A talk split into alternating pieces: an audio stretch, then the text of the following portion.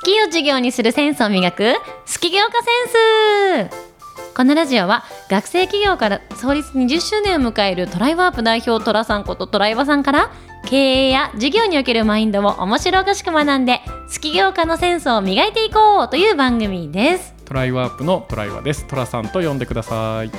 橋デザインの橋村です。みんなからハッシーと呼ばれています。さあじゃあえっと本日は第6回、はい。第6回目ですね、まあ、今日から新しいトピックを寅さんに話していってもらいたいなと思ってるんですけれどもじゃあ今日から何回かに続くトピックです。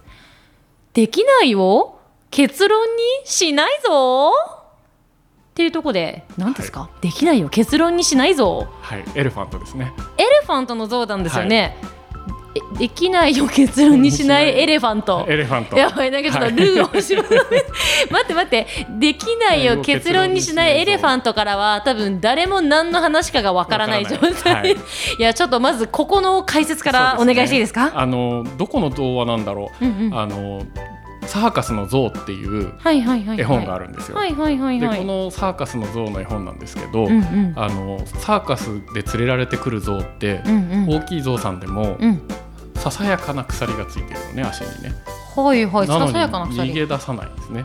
おー。象さんがガッて思いっきり引っ張ったら、はいはいはい。もう抜はいけちゃいそうな鎖しかつけてないんだけど、うんうんうん。象さんがなぜか抜け出さないと。音話だからじゃないね多分。大話だからじゃないですね。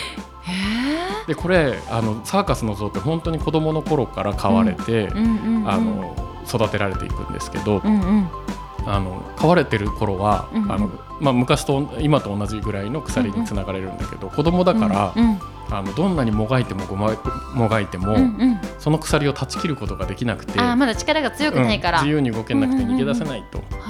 でこれをずっと子供の頃からずっとやってると、うんうん。ある日、うん。ゾウさんはうん。逃げ出すことを諦めるんです。えので大人になってらもう自分の力では逃げられるはずなのにもう逃げないっていう童話ー、諦がめちゃ諦めちゃう。だできないに違いないと思ってるんですね。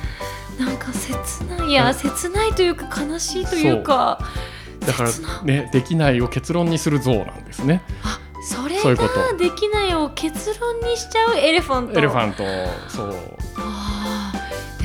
確かにねゾウさんからしたら本当は人間よりほらゾウって強いから、うん。本来のゾウ野生のゾウだったら、うん。とてもじゃないけど逃げれちゃうのに、うん。逃げないってことは物理的には逃げられるけどもマインド的に逃げるというものがないんですね。できないに決まってるって思ってる。はあなんかでも悲しいけど結構なんか私たちの なんか人間にも日常でねあるよね。気をつけたいよね。っていいうやね。ーなるほどね。今日のお話は、うん。こう気づかないうちにうんうんうんできないって決めつけてることってありませんかと、確かに。気づかないうちに人はその結論できないを結論にしてる像になってる可能性があると。はい、できないに決まってるからやらないんだとか確かに。これこれこういう理由があってできないんだとか、うん。うん。できないが最後に来ちゃう、確かにね。でできないって思っちゃうことは悪くないことだと思ってて、まあねあのちゃんと合理性判断のね、うん一つだからでもできないのは。と思ったことをやるっていうのがやっぱりチャレンジだし、確かに挑確かに。うんうん。でもそこから生まれてくるのがイノベーションだったりねするわけだし。ねそうだからやっぱできないって思ったことを。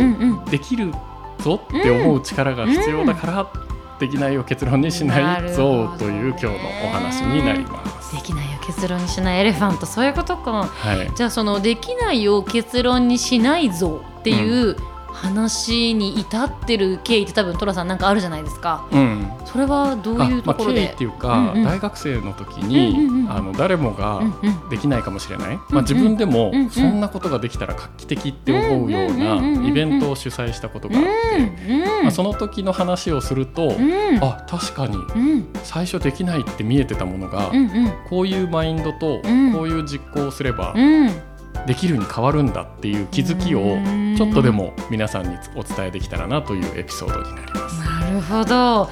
え、そのあれですか？あの同じ大学の人では知る人ぞする伝説のイベントってやつの話？え知ってるんだえ多分そのイベントが、まあ、リアルタイムではいなかったけど、うんその伝説のイベントがあってそれの中心人物が寅さんだったよっていうのは結構有名な話で。あそうなんだ。そうそう。そんなに語り継がれてるんだ。あそうそう。でもなあのなんだろう。中身は分からないの。どういうイベントだったっていうことは私も分かってないけど、その伝説のイベントイベントがありましたっていうのは多分結構有名話。えっとねスタジオフェスタ2000って言って ちょうど名前なんだ2000年に。その名前は多分みんな知らない。2000年にね。まあまあ2000っていうことが言いたかったんだけどうんうんうんうん。2000年にやって何年後ってこと？えだって私入学がほら2004年だから。から456まあそうだよね。年後に語られてるんだ。そうそうそうそう。今日初めて聞いた。あ本当？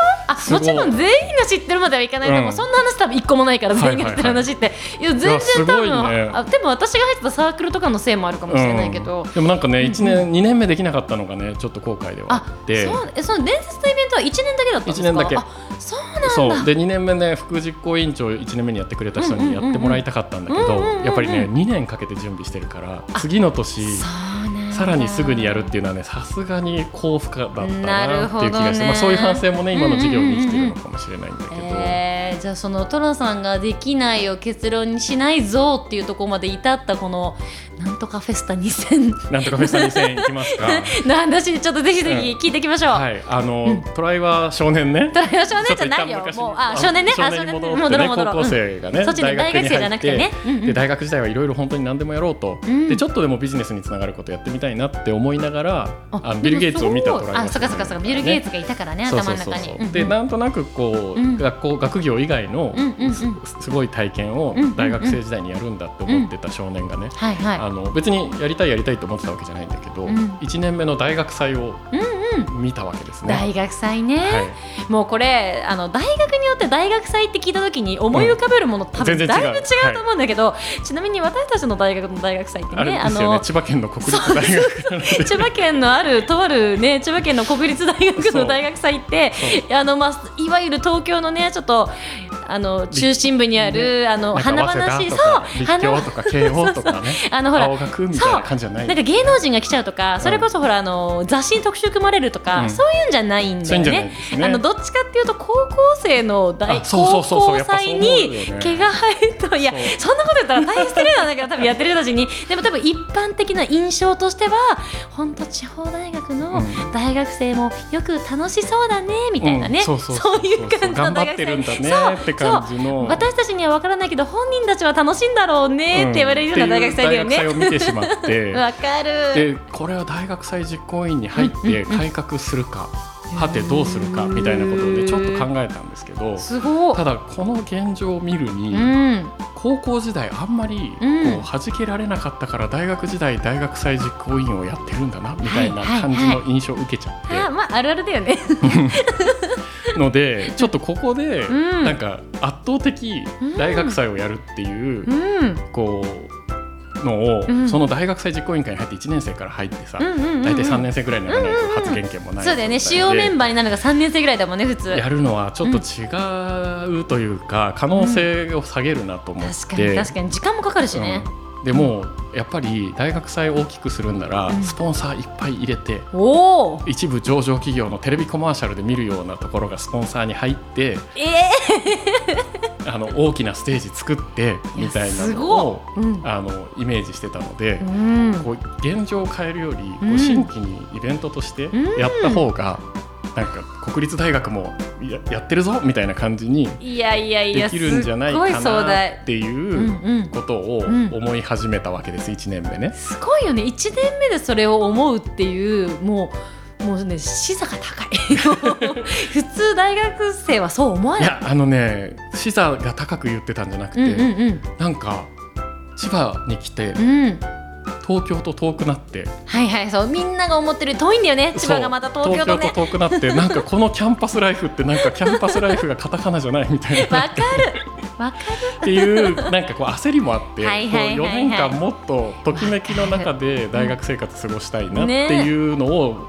ないなら自分で作るかと。る確かにねアーバンな風吹いてほしかったもん大学生の時。そうそうなのそうなの。って思って、うん。じゃあやろうと、うん。で1年で準備するにはうんうんうんうん。ちょっとうん人手も足りないし自分の知見も足りないから2年でやろうってなぜかその時決めたんだよね。でもなんかその時さきっとトラさんの中になんとなくタイムスケジュールがあったのがすごい。ったあった多分あって。なんか自分の壮大なビジョンを叶えるには2年かかるってその時思ったってことだ思ったよね。思った。それもすごい。絶対1年じゃできないなとうん思って。うん。あのーなんだろう当時ね24時間テレビとか憧れたりして、あのこうこういうねイベントがあって、うんうんうんうん。こう音と光と放送とみたいな感じで、うん、みんなのグルーヴ感があって、うん。でこう熱気があるっていうイベントにしたいなと。今ラジオね偶然やらせてもらってますけど、あの渋谷にある今なくなっちゃったのかな、パルコ新しくなってスペイン坂スタジオっていう東京 FM のガラス張りのスタジオがあってしたねそう。スペイン坂スタジオからお送りしてます東京 FM ね。なんとかみたいな番組ねありましたよね。で東京に行くたんびにそれ見はいに行って、はいはいおお行ったことありますよ。そうそうそう。で見に行ってね。でなんかめっちゃテンション上がるわと思ってなんか芸能人呼んでインタビューして、そうねでこれが全国に放送されてるんだみたいなのを感じるだけで、なんか東京って高校生の時思ってたのね。ねだって1時間とか以上かかってねそこまで行ってるから、もうテンションマックスだよね。だからもう元気ない時わざわざそこに行って見に行くぐらいのことをやってた 大学12年生の頃で、まあ、そういうのに憧れてたのでうん。あの自分でやりたいなと。いやでもそれがすごいのポイントで憧れてたものを憧れて終わらせるかいや自分できるんじゃないと思って、自分でやろうと導火線に火をつけられるかって、うん。まずそこですごい分かれると思うの。ね火をつけたというかうずうずしてついちゃったって感じ。あ そうかつけたんじゃなくて気づいたらついてたなんか起業するかしないかはやっぱり一生懸命着火したけど。気づいたらもう火ついてたんだ。ついててもうワクワクして走り出しちゃったみたいな感じなんですよね。すごい。で大学の中にガラス張りのラジオ DJ ブース立てて、で、大学祭の実行委員会がやってるよりでかいステージを作って、音と光と映像の演出の中にうん。熱狂する空間を作りたいと。あえじゃあその大学祭実行委員みたいな別部隊を立ち上げちゃったってこと？そうそうそうそうそうあその中にあえてやったんじゃないんだ、えじゃあある意味テロ？テロ。大学祭テロ？そうやそうなのそうなのすごい。一出店者なの。そんな話なんですね。いやそれは語り継がれるわ、はい。で中身は分からなかったけど、はい。そうなるわ。だからだってガラス張りのブース立ててるしね。ねだってしかも実行部隊じゃない、うん。テロリストが建てたガラス張りでしょ？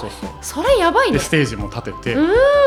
やば。しかもやってるのは企業じゃなくて一大学生がイニシアチブ取ってやってますみたいな、ええで当時ねスターバックスがまだ3号店ぐらいまでしかなくてでお茶の水までわざわざスターバックスに行こうって言って友達誘ってスターバックスに行こうって言ったら「え車屋さん?」みたいな「オートバックスだから」みたいな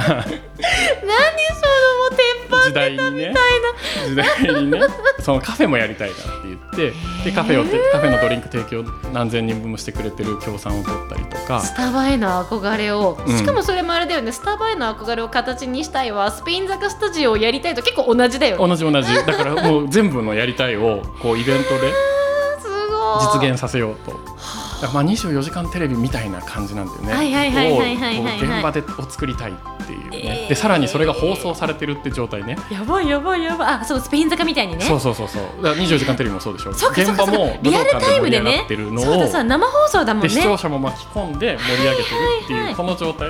うわーほら最近はライブとかみんなやるじゃない？普通にうんあの、SNS ライブとかも一般的だから、うん。生放送っていうものに対して憧れはないけど、当時って生放送ってめちゃくちゃ画期的だったいやもんね。ねすごい力が必要な技術力確かに確かにうわーていうことをやりたいと。はいはい。はい、まあやるしかないと。でうん。これをやったら千葉大生もモテるに違いないと。なんかね自分がモテようと思ってた感覚はあんまりない。自分は好きなことをやる。かるわかる。自分が好きなことをやれば、うん。千葉大生全員モテるようになるんじゃないかと。確かにね。確確かにね。でもすごいそのそこも巧みだよね。その自分のウォンツをなんか人のこう役に立つみたいなところになんかこうつなげていくとこもトラさん巧みだよね。そうそうそう。好きだね。自動的にみんなの役に立つそうそう。でもそれすごい多分好き業界にめっちゃ大事なところ、あ大事大事大事。そう自分の好きだけで突っ走るかそれを人の役に立てるってところまでこう結びつけられるかって結構センスだと思ってて、あ三方よしの理論そうそうそうそう。いや今ね出た。もう学生トライワから出た。そのもうセンスが。うんうん。でそう。で？ででまあそれそれ全部装置の話じゃん。うん。あ確かにね。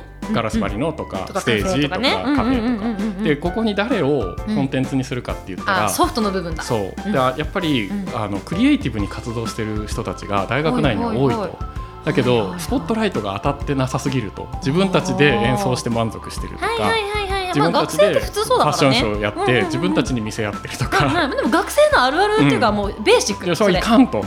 もうこんなになんかクリエイティブなことをやって世の中にいろんなものを新たに生み出してる人たちがうん。友達でいっぱいいるのに、ん。もっと脚光を浴びるべきだと。